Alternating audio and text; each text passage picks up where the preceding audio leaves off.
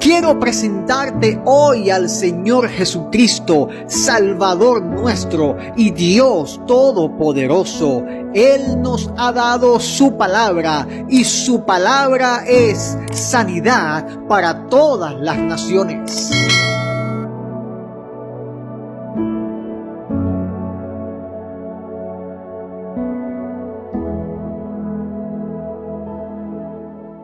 Dios te bendiga, es mi deseo en esta hora, donde quiera que te encuentres.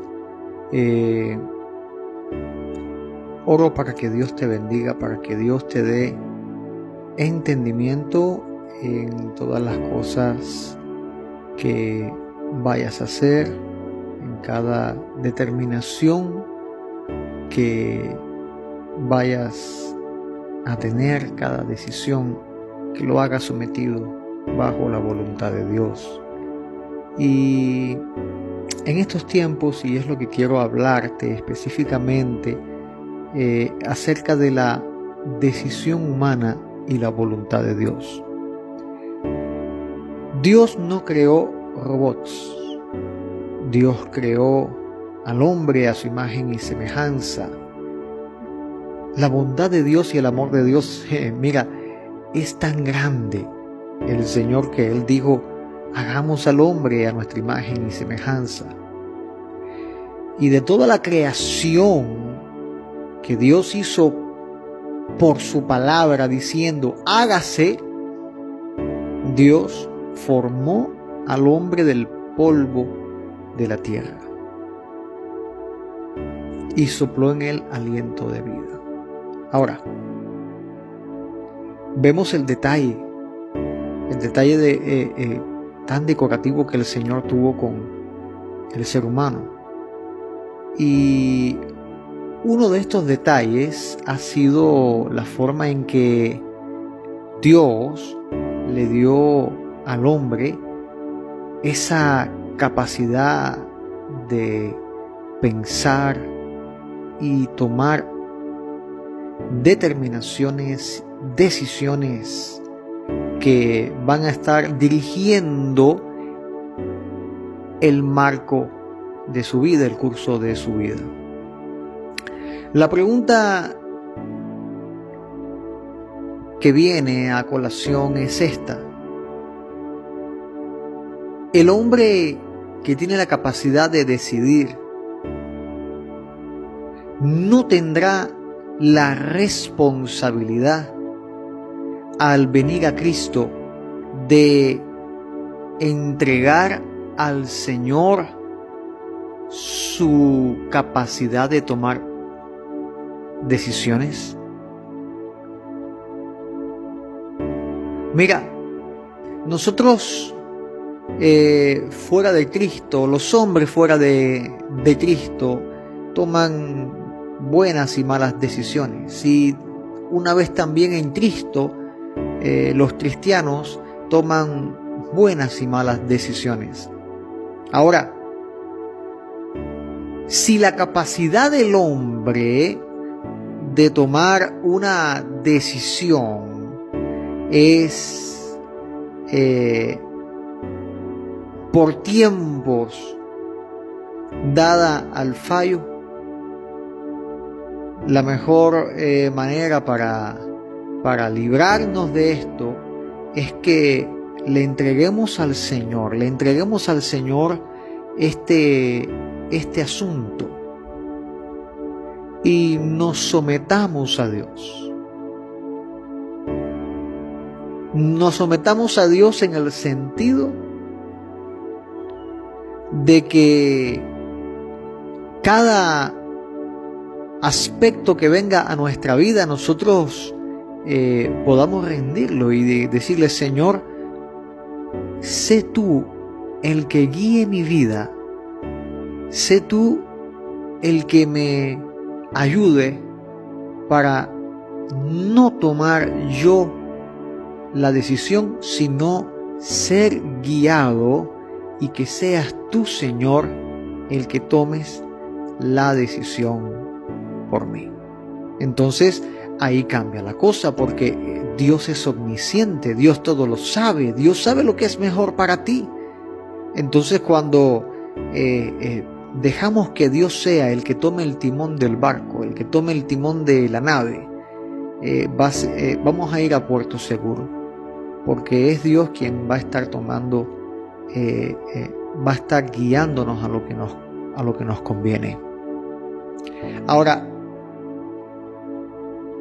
a lo que yo quiero, eh, el punto al que quiero llegar. Hoy en día eh, hay una cantidad de, de personas y se ha hecho muy popular la ideología de la capacidad de tomar eh, decisión o el libre pensamiento acerca de las personas. Y no quiero eh, que usted piense que lo que voy a hablar ahora es eh, en un marco de alguna ideología humana. Me explico. ¿Cuántos cristianos, cuánta gente se está levantando hoy en día diciendo, yo, esto es lo que yo pienso, así es como yo lo veo, así es como yo lo entiendo y hay que respetar mi decisión? Bueno, es cierto, respetamos tu decisión.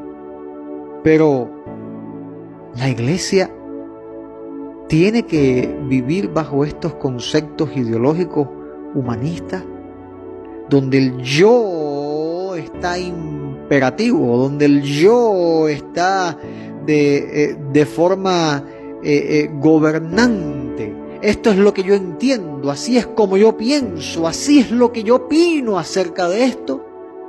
Y hay que respetarlo. Y yo les voy a decir algo. ¿Quieres la unción? ¿Tú quieres que Dios unja tu vida? ¿Tú quieres que Dios te use con poder? Bueno, lo primero que se tiene que morir es el que yo pienso, yo opino, yo veo que esto es así. Ese yo tiene que morir. Si quieres que Dios te use, si quieres ver la gloria de Dios en tu vida, en tu iglesia, en tu ministerio, aprende que, ese yo tiene que morir. Basta ya, cristiano, que me está viendo en este momento y ha llegado eh, a este punto del video. Rinde tu vida. Basta ya de, de estar eh, en, ese, en ese en esa posición imperativa, es lo que yo pienso, es lo que yo... No, no, no, no. Es lo que Dios piensa. Aquí no es lo que tú piensas, es lo que Dios piensa, es lo que Dios ha dicho. Es lo que tenemos que someternos a la palabra. Tenemos que rendirnos a la palabra de Dios. Tenemos que, mira, la palabra de Dios es como un cuchillo afilado dispuesto a circuncidar tu corazón. Y hay un problema hoy en día que tenemos muchos ministros, muchos ministros que están eh, eh, en, ese, en ese aspecto del yo imperativo yo veo la doctrina así, yo aprendí, yo lo me muevo, ¿eh? Amado, es lo que dice Dios en su palabra. Con respecto a todo, ideología política, ideología de género, todas las ideologías del mundo humanista, amado, son del diablo. Lo único que nos separa es la palabra de Dios, la mente de Dios, el pensamiento de Dios. Por lo tanto, lo que tú pienses no es importante. Lo que tú pienses tiene que morir para que predomine los pensamientos de Dios. Ya que los pensamientos del hombre eh, eh, son distantes a los pensamientos de Dios, diferentes Dios no piensa como los hombres. ¿Piensas que todo este problema que, eh, eh, que hay en el mundo ahora ha sorprendido a Dios? Ni por un momento. Dios está en su trono, glorioso y eterno. Y nosotros llamados a ser sus hijos, a ser su pueblo, a ser su iglesia, sacerdotes de el santo y todopoderoso Dios, no tenemos que caer en los juegos del diablo, hombres incitadores que están enseñando a la iglesia a pecar en esa autoridad diabólica del yo opino y es mi libertad de expresión. Amados, nosotros somos doulos de Cristo, esclavos de Cristo, escogidos por amor. Por lo tanto, debemos rendir nuestra vida. ¿Quieres que haya un cambio? Clama al Señor. Clama al Señor con todo tu corazón, con toda tu alma, búscale y que se derrame su poder para que veas cómo hay un cambio, como las personas vienen a Cristo. Pero no van a venir tras una ideología de hombre.